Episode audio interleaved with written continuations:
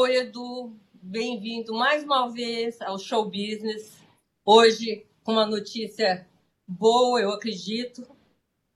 Você vai lançar um livro, né? Oi, Sônia, bom dia. É um prazer estar aqui com você. É, acho que é uma notícia boa, sim. A gente vai lançar um livro no dia 7 de abril, contando um pouco da jornada da criação e desenvolvimento do Renova BR. Eu queria saber se algum dia você pensaria em uh, fundar um braço de um Renova Supremo Tribunal Federal. Que o Renova Político, vocês já estão fazendo, são aulas, etc. e tal. E um Renova para o Supremo, que tanta confusão está fazendo agora. Sônia, a gente criou o Renova com a ideia de que é, um país próspero e desenvolvido precisa de boas lideranças.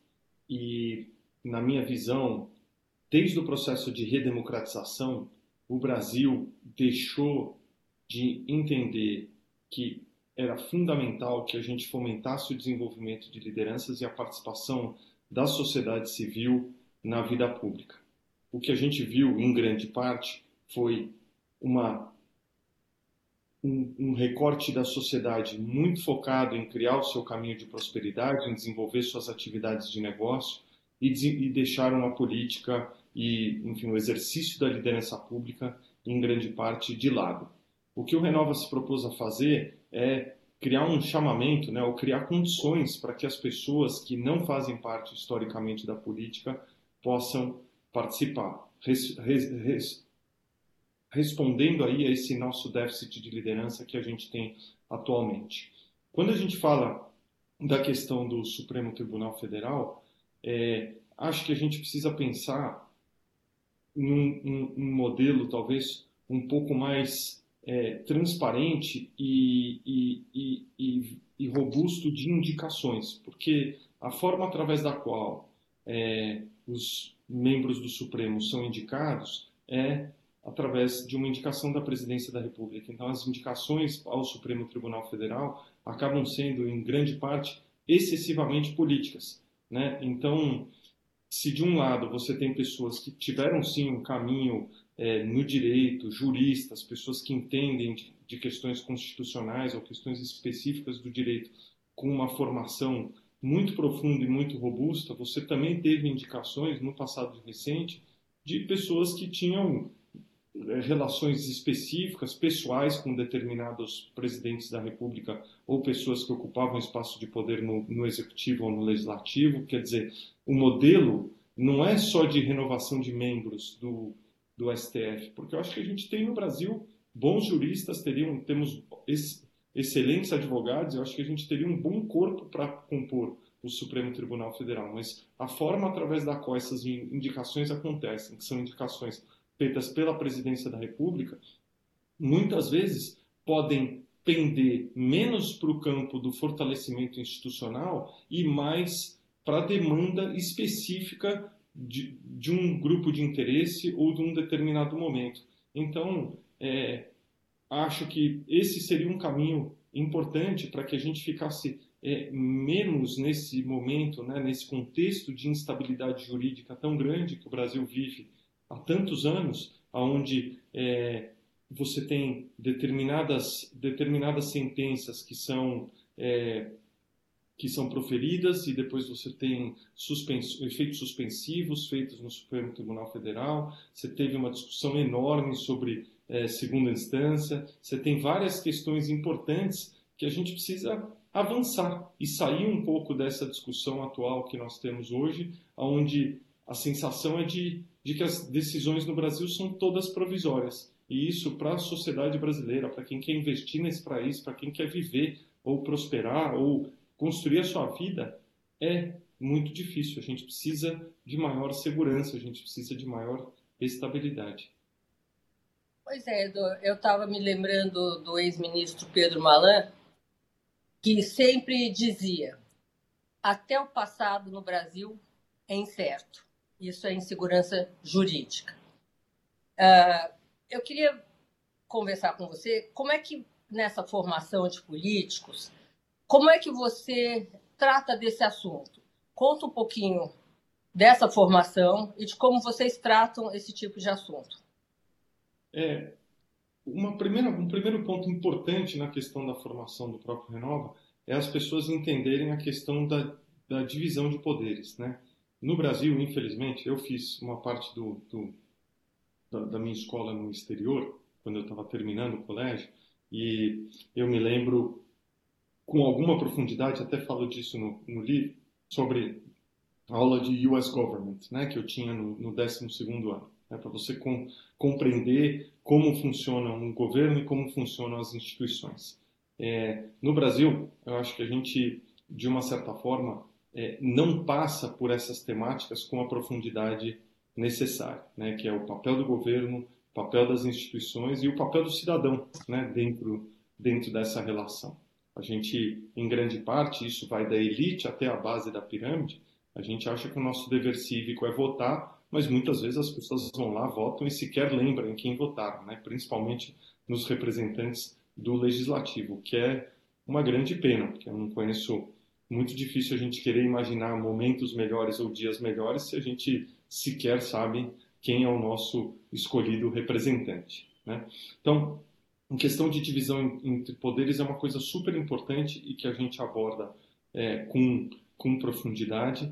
É, acho que essa questão de é, a gente tem uma, um embate no Brasil hoje que eu acho que precisa ser melhor compreendido, que é a questão do desejo da população e o que diz a Constituição. Porque a população quer o Estado de Direito, ela quer em grande parte o rule of law, ela quer a punição para é, as, a, os, os, ilícitos, ela quer a punição para ela quer a punição da corrupção, ela quer a punição é, de, é, de quem agiu de forma desonesta, quer dizer, tem esse desejo da população de um lado, mas do outro lado a gente tem uma estrutura ou uma, uma constituição que ela resguarda né, os direitos individuais até é, é, é no quase que perto de um, de um, de um ela dá a sensação de que você tem um fomento à impunidade. E eu acho que essa é uma questão importante para a gente trabalhar, porque se você não tiver uma específica formulação, né, do ponto de vista constitucional de como que a gente, de como que se dão os processos, a república recursiva que a gente tem, essas prescrições de prazos que são inúmeras. Então, se você não trabalhar nisso, a gente sempre vai ficar muito com a sensação de que essa impunidade é gigantesca. Agora, é, a gente aborda isso na formação do Renova. Historicamente, a gente abordou pouco, porque a gente sempre achou que essa fosse uma questão jurídica. Mas na medida em que isso deixa de ser uma questão jurídica e passa a ser cada vez mais uma questão é, é, é, é de nacional, onde essa é uma temática que afeta a vida de todos nós, eu acho que é importante, pelo menos, que a gente compreenda quais são os problemas e de que forma que a gente consegue encampar uma parte da solução desses problemas, porque o que eu sinto é que a gente está nessa areia movediça, né? Você trouxe a referência do ministro Pedro Malan, e o ministro Pedro Malan saiu do governo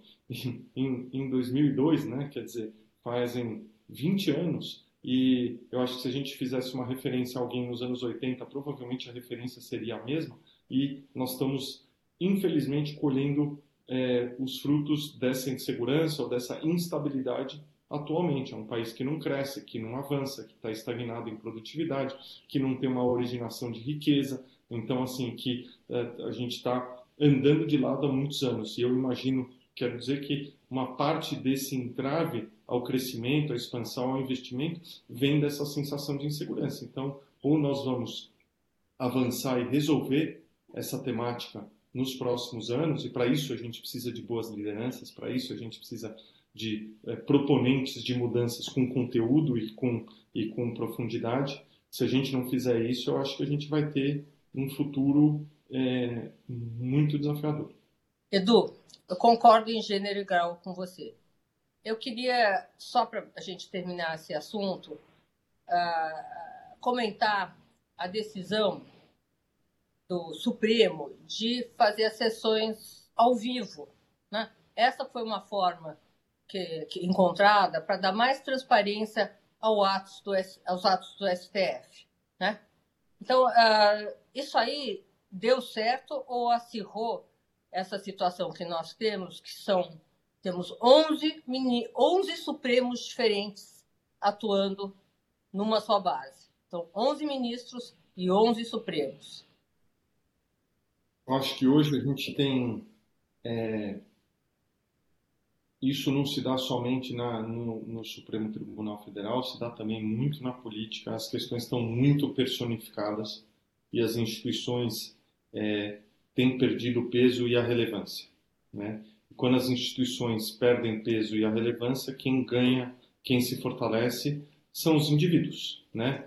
Perante essa, dentro dessa desse desequilíbrio, né? Então, se as instituições estão mais fortalecidas, os indivíduos compõem as instituições. Se os indivíduos dentro dessa retórica estão mais fortalecidos, eles arrastam as instituições.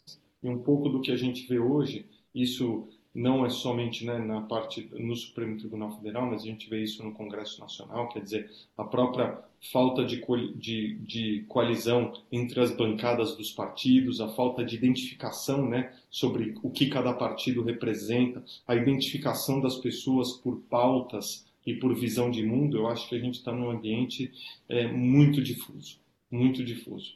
E se a gente não resgatar o peso e a relevância das instituições. E aí não é, é acho que o caminho fácil para isso é você bater no corporativismo, né, na defesa das instituições, mas dos, dos, dos, interesses próprios, né, como muitas vezes a gente vê no Brasil, como a gente viu na, na PEC da impunidade, né, que é o próprio Congresso tentando criar os seus mecanismos de autodefesa, eu acho que a gente, as instituições vão sendo a partir daí cada vez mais enfraquecidas, porque a população perde a confiança nas instituições. E na medida em que a população perde a confiança nas instituições, alguns vão tentar é, se sobrepor em relação a isso, para defender um pouco desse, do marco institucional, e outros vão, de uma certa forma, é, é, se esconder nesse, nesse, nesse movimento e vão tentar desenvolver ou, ou, vão se esconder e vão, não vão desenvolver o,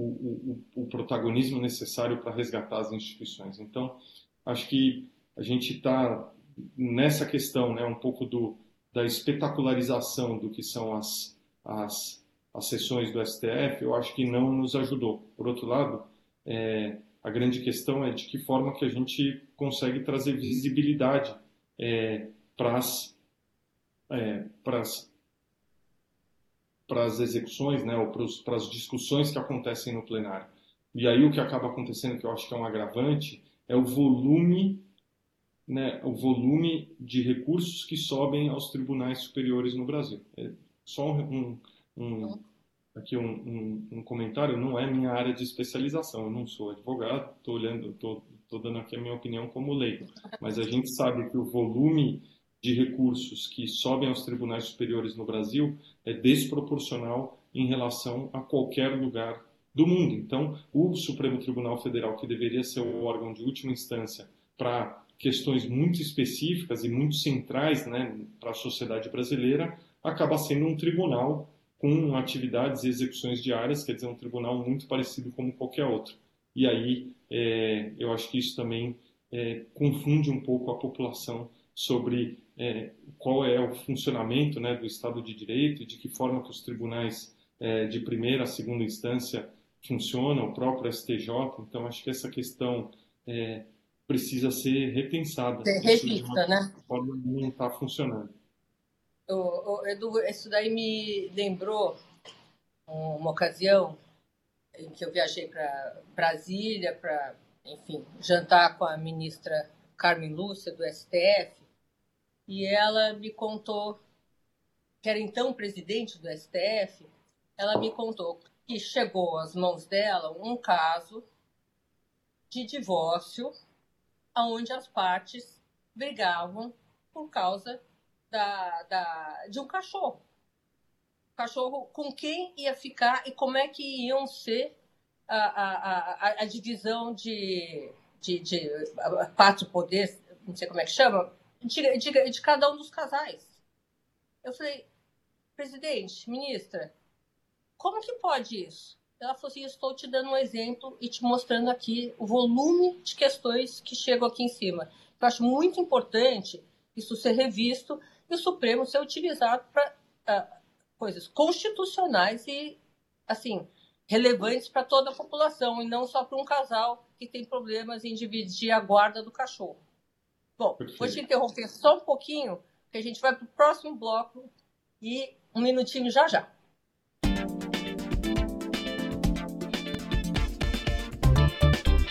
Edu, estamos aqui de volta. Eu queria começar agora essa conversa, você contando do porquê e como você fundou o Renova BR. Sônia, quando nos últimos 10 anos, no Brasil, acho que desde as manifestações de rua de 2013, né, que foi um momento importante, né, acho que de, de resposta da população em relação aos, aos desafios que o Brasil vivia naquele momento. E é, lembrando que, né, que em 2003 uma grande parte das manifestações de rua foram ligadas à luta anticorrupção, né, é, que eu acho que é uma questão importante para a gente se lembrar nesse momento em que o Brasil está tentando é, dar uma marcha ré né, nesse, no processo de, de limpeza né, e de depuração, principalmente da, das questões de corrupção ligadas à política.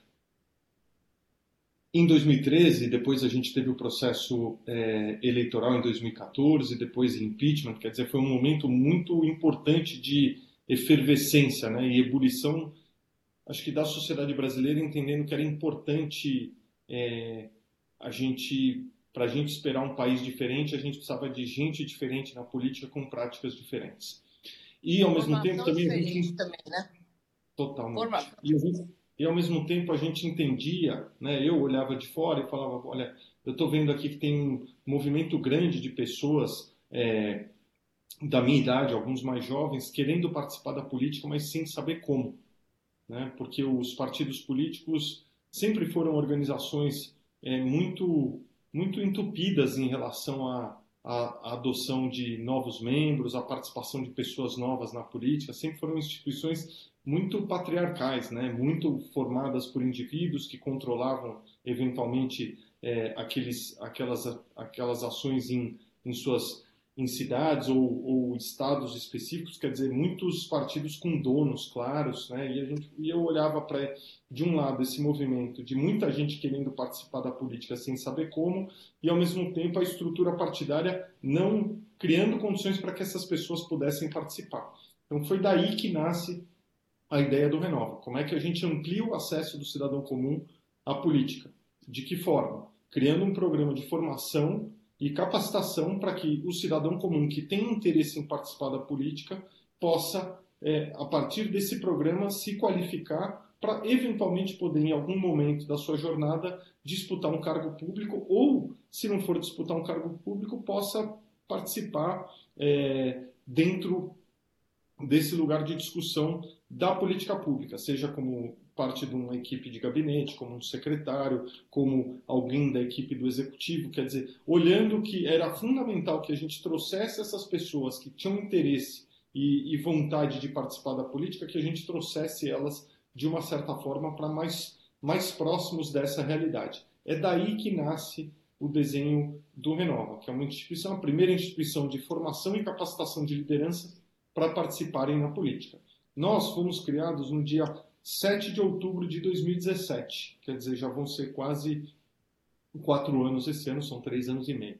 E é, por que nessa data? Que era exatamente um ano antes das eleições gerais de 2018, né, as eleições é, presidenciais. E a nossa ideia era que, respeitando aquela janela, que a gente fizesse uma convocação geracional a essas pessoas que tinham vontade e interesse em participar da política, de que tinha um caminho para elas passarem por um programa de formação e qualificação e que a participação delas dentro desse programa poderia é, poderia é é, é, é, é, levá-los a uma compreensão de um lado dos desafios reais do Brasil, do que de quais são as, os ferramentais necessários para você poder virar um candidato, se você quiser, e ao mesmo tempo é, oferecer para a sociedade civil, que é a grande métrica do Renova, né, é como é que a gente. A sociedade diz que não tem bons políticos, e muito da nossa intenção era dizer que sim, a gente consegue, a partir desse programa, desenvolver para a sociedade melhores opções. Então, se, se a gente se colocar... E essas pessoas... Essas pessoas, ao, fim, ao término do curso, elas escolhem como e vão usar essa formação. Que partido entrar, se for o caso, pra, ah, se querem entrar para uh, do executivo, enfim, como elas podem contribuir. Agora, já fiz, eu já fiz essa pergunta alguns anos atrás, uh, de como é feita essa triagem. Né? Conta um pouquinho sobre isso, que acho muito interessante. Olha, a gente, o que, que é mais importante para nós? Primeiro, a régua ética é fundamental. Então, a gente faz um trabalho importante de, de é, para entender se essa pessoa está de fato comprometida com uma agenda é, de transformação ou ela está vendo a, a, entrada dela na política como essencialmente um projeto pessoal e que vai render frutos essencialmente para ela. Hoje, através de Big Data, de processo de avaliação, a gente consegue criar métricas de cruzamento de dados e avaliação para tentar buscar pessoas que tenham efetivamente, que vejam na política uma missão e não um negócio, de um lado. A segunda questão que é fundamental é a aptidão ou apetite por, por, pelo diálogo democrático. A gente entende que é fundamental num país diverso como o Brasil a gente respeitar as diferenças, a gente respeitar os pontos de vista e criar pontes para que essas, esses pontos de vista possam ser transformados em agendas comuns, dado que o que a população quer, a população não quer político no Instagram ou no WhatsApp gritando, a população quer solução para o seu dia a dia. A gente sabe que um político tem maior efetividade se ele consegue ser um construtor de pontos, porque quando você entra, por exemplo, quando você chega no, no Congresso, né, e você tem, é, você vira um deputado por hipótese, você não escolhe o teu interlocutor. O teu interlocutor são os outros congressistas que estão lá. Então a gente é, também entende que é fundamental para a gente ter políticos mais é, eficientes do ponto de vista de entregas para a população, sejam pessoas que tenham a capacidade de dialogar, de ter empatia, entender o ponto de vista do outro, para a partir daí conseguir é, construir soluções que fazem sentido para a sociedade. Você acha que o Brasil, pelo que a gente já conversou no primeiro bloco, um pouquinho agora, tem um problema cultural em relação a isso? Uh, eu nasci ouvindo uh, observações sobre a, a, lei de Gerson, né? A lei de Gerson, quem é o mais esperto. Você acha que nós temos um problema cultural de formação uh, cultural mesmo? Eu acho, Sônia, que o exemplo vem de cima. E enquanto a gente tiver maus exemplos vindos de cima, isso permeia a sociedade. A gente precisa melhorar os exemplos e os referenciais para a população. Se a gente tiver lideranças no Brasil comprometidas com a jornada da sociedade, com a melhoria é, dos padrões de vida da população, gente é, orientada para a resolução de problemas, eu acho que isso ajuda a mudar a cultura da sociedade. Enquanto a gente tiver gente nos espaços de poder olhando essencialmente do ponto de vista de oportunismo, olhando para a participação da política como é, uma, uma originação de negócios. É muito difícil. Então, assim, eu acho é muito difícil. Acho que assim, a gente gosta de colocar, né? Ah, a resolução dos problemas do Brasil vem, vem da educação. Eu acho que ninguém discorda disso, mas esse é um processo de 20, 30 anos e que, aliás, nós estamos atrasadíssimos. Para a gente conseguir, de fato, esperar uma realidade diferente do ponto de vista de é, é, é, régua né, de ética, moral, compromisso com a sociedade, a gente precisa ter melhores lideranças, porque melhores lideranças dão o exemplo. exemplo. E, e Exatamente. A gente precisa trabalhar para melhorar nossos referenciais. O problema é que nossos referenciais é, têm se deteriorado. E na medida em que os nossos referenciais se deterioram, a população perde a crença. E quando a população perde a crença, ela ativa a, o botão do cinismo e onde você está no botão do cinismo, a lei de Gerson prevalece. Edu, eu vou ter que te interromper só mais um minutinho, mas eu vou deixar aqui já uma provocação. Como é que você entrou nessa?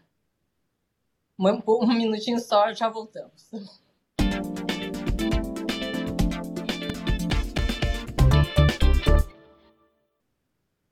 Estamos aqui de volta, Edu. Vou repetir a pergunta que eu fiz ali no final do último bloco. Como é que você, pessoa física, entrou nessa? Você uh, trilhou uma carreira bem sucedida na área financeira. Você dirigiu uma empresa, a Somos Educação, por três anos. E você resolveu simplesmente, uh, não é largar, mas, enfim, colocar esses aspectos, esses teus feitos de lado, começar uma coisa completamente nova e que não existe no mundo inteiro. Tanto que vocês, pelo que eu sei, depois você me confirma, estão sendo procurados por outros países para saber como é que vocês montaram isso. Você, pessoa física, como é que você entrou nessa? Assim, as pessoas não precisam comprar o livro, tá, gente? Estou brincando. Mas, enfim, conta pra gente como que você entrou né, né, nessa roda. Eu entrei nessa porque, na minha opinião, alguém tinha que fazer. E quando a gente fala que alguém tem que fazer, é muito mais é muito fácil a gente jogar o alguém na responsabilidade do outro. E eu via que tinha um grupo grande de pessoas é, muito bem preparadas, com consistência, com jornadas de vida incríveis, como são, por exemplo, os deputados aqui que a gente conhece, Felipe Rigoni, Tabata Amaral, Daniel José, Vinícius Poit, que estavam com a intenção, Thiago Mitrô, que estavam com a vontade de participar né, do processo político, sem saber muito bem como. E o que eu resolvi fazer naquele momento foi simplesmente apoiar essas pessoas para que elas não desistissem. Porque muito da minha reflexão era: se essas pessoas ocuparem os espaços de poder no Brasil, a gente vai estabelecer melhores exemplos. E a partir dos melhores exemplos, a gente consegue começar a conduzir um processo de mudança. Então a minha decisão foi muito simples. Eu falei: olha, eu fiz várias coisas aqui na minha vida, eu tive algum sucesso do ponto de vista profissional, eu sou um, um eu sou um pai de família muito feliz, tenho três filhos, eu estou super pleno e realizado, mas o que, que eu posso fazer pelo Brasil naquele momento em que eu achava que aquela era a questão mais importante? Aí eu resolvi parar dois anos da minha vida para fazer esse trabalho. E eu não me arrependo em nenhum minuto sobre o que eu fiz, pelo contrário, foi uma jornada, tem sido uma jornada é, incrível. Então, essencialmente, é um pouco daquela, daquela situação que a gente olha e fala, putz, como é que a gente apoia essa essas pessoas para que elas não abandonem né, o projeto político dela, para que elas não desistam. E ao invés da gente esperar que alguém vá lá e desenvolva uma ferramenta ou desenvolva um processo, eu fui lá e fiz. E com muito medo, né, com muito receio de tomar risco, com, com receio de fracassar também, que eu acho que todos nós temos, né, mas ao mesmo tempo com uma paz muito grande de que aquela era a coisa certa a ser feita naquele momento. E Hoje em Agora, dia, de onde vem isso internamente em você? Porque é, é, eu estou há muitos anos no jornalismo e poucas vezes eu vi alguém é, se afastar de uma carreira tão bem sucedida, tanto no mercado financeiro como na educação, etc., para montar um projeto novo que visa o coletivo. Né? Você não se candidatou, você não é presidente de nada, enfim, você é presidente do Renova BR. Como é que você chegou a, a, isso? Você olhou, você tinha, sei lá, 40 anos, é isso? 40 e poucos? É, 40 Quatro anos atrás? É. E, e falou, gente, eu preciso fazer isso. Alguma coisa te incomodava muito, sei lá, desde que você era criança? Como é que se deu esse desejo, né, de fazer isso? É, eu gosto sempre de de pensar em movimentos que a gente pode apoiar a construção que mexem no estrutural, não no conjuntural. No Brasil, a gente está sempre mexendo no efeito, mas a gente não está tentando entender a causa. E, na minha opinião, o problema né, dessa descrença total da sociedade com a política é essencialmente porque as pessoas boas se afastaram da política. Né? E a política virou um ambiente. É... E eu não quero generalizar, porque eu acho que historicamente a gente teve bons políticos, e, mas eles acabaram sendo uma minoria. Tem aquela frase do Ulisses Guimarães, salvo engano, em 1990, que é, ele disse que se você não gostou dessa legislatura, espera a próxima que ela vai ser pior, né? E é quase uma maldição é, que a gente se acostumou em ter uma representação cada vez pior.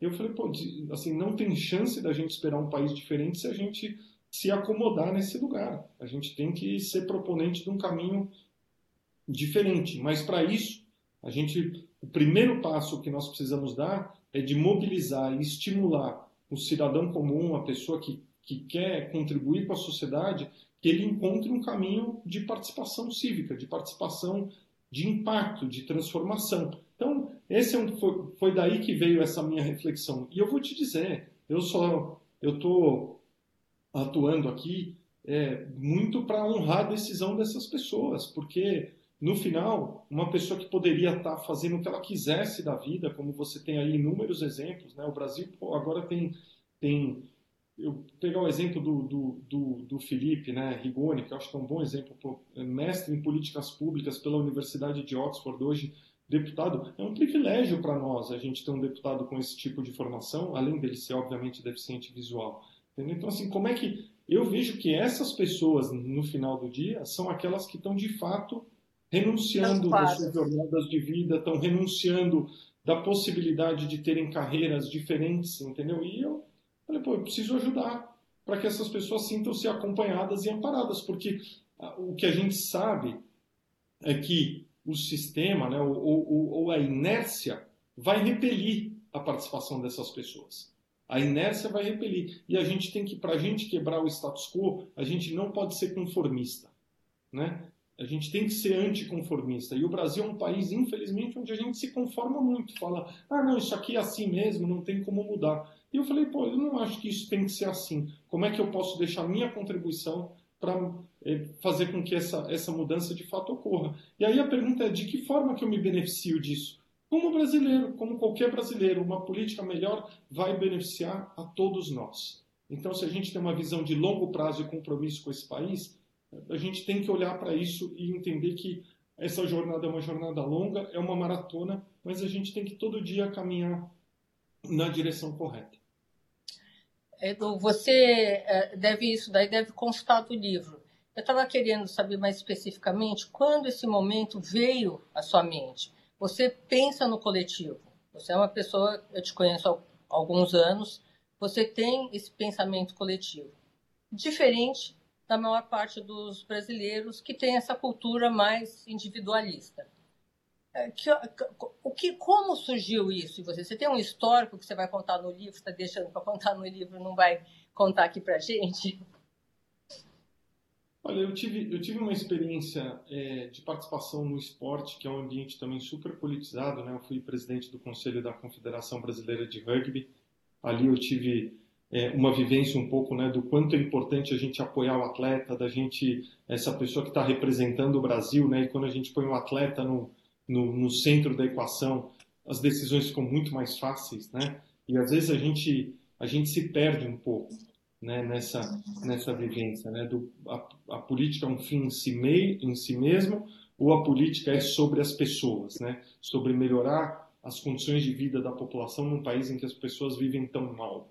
Então, é, essa experiência me ajudou. Eu tenho, né, a minha mãe é, sempre teve uma ligação política grande, ela era professora da rede pública, né, da, do Estado de São Paulo, foi é, militante né, do, do, Partido dos Trabalhadores lá no começo, né, eu lembro quando eu era criança, e ela sempre teve uma visão de justiça social e de, e de, e de igualdade, né, de redução de desigualdades muito profunda. Então, acho que isso me ajudou a compreender um pouco né, o que, de que forma eu poderia é, deixar uma contribuição e, e, ter um papel. Agora, eu só posso fazer isso, Sônia, porque eu tive uma jornada de vida que me permitiu chegar num determinado momento e falar, se eu deixar de trabalhar, se eu deixar de ter um, um, um rendimento mensal tal, a minha vida não vai mudar radicalmente e eu posso deixar uma contribuição mais efetiva para o Brasil. E eu te digo, como eu falei anteriormente, eu não me arrependo em nenhum minuto sobre isso, pelo contrário, tenho muita gratidão de ter participado da jornada do Renova, de ter ajudado a criar o Renova, porque é, acho que foi muito legal para essas pessoas, mas também foi, foi uma experiência incrível para mim. Esse ano de 2022, o que, que vocês estão fazendo? Qual é a montagem a tá do. A gente está com um processo seletivo aberto agora, é, da Jornada Renova. A Jornada Renova é uma é uma jornada de autoconhecimento, ao invés de ser um processo seletivo, é uma jornada de autoconhecimento para fazer com que a gente, para nos apoiar na decisão dos componentes da turma do Renova, é, olhando para as eleições gerais de 2022. Quer dizer, os nossos alunos não têm nenhuma obrigação em disputar um processo eletivo, eles não têm, né, essa é uma decisão individual soberana de cada pessoa, mas é, a gente entende que para 2022 esse desejo da sociedade civil de melhores práticas, de novos personagens vai continuar presente e o papel do Renova vai ser oferecer para a sociedade melhores opções, deixando para que a escolha da população seja no final do dia o grande impulsionador ou não dessa mudança. Né? O grande, é, o, a grande medida do Renova é de quantos alunos nossos, quantos no final se candidatam. Né? Depois, quantos eleitos. Já viram as inscrições? Já as inscrições estão abertas e as pessoas podem visitar no nosso site, que é o www.renovabr.org, e participar da Jornada Renova, que é o nosso processo seletivo, mas que mais importante é um processo de autoconhecimento e de definição de propósito, para as pessoas entenderem se essa é uma ação ou uma atuação que elas desejam, desejam perseguir é, ou né, percorrer na sua caminhada de vida. Edu, nosso tempo aqui está esgotando. Eu queria que você contasse para gente que dia que vai ser lançado esse livro. Você já disse no começo, eu queria que você repetisse isso. Qual o título que você escolheu, né, para essa obra? E por que que você pessoalmente também não entra no legislativo, disputa um cargo? Três perguntinhas.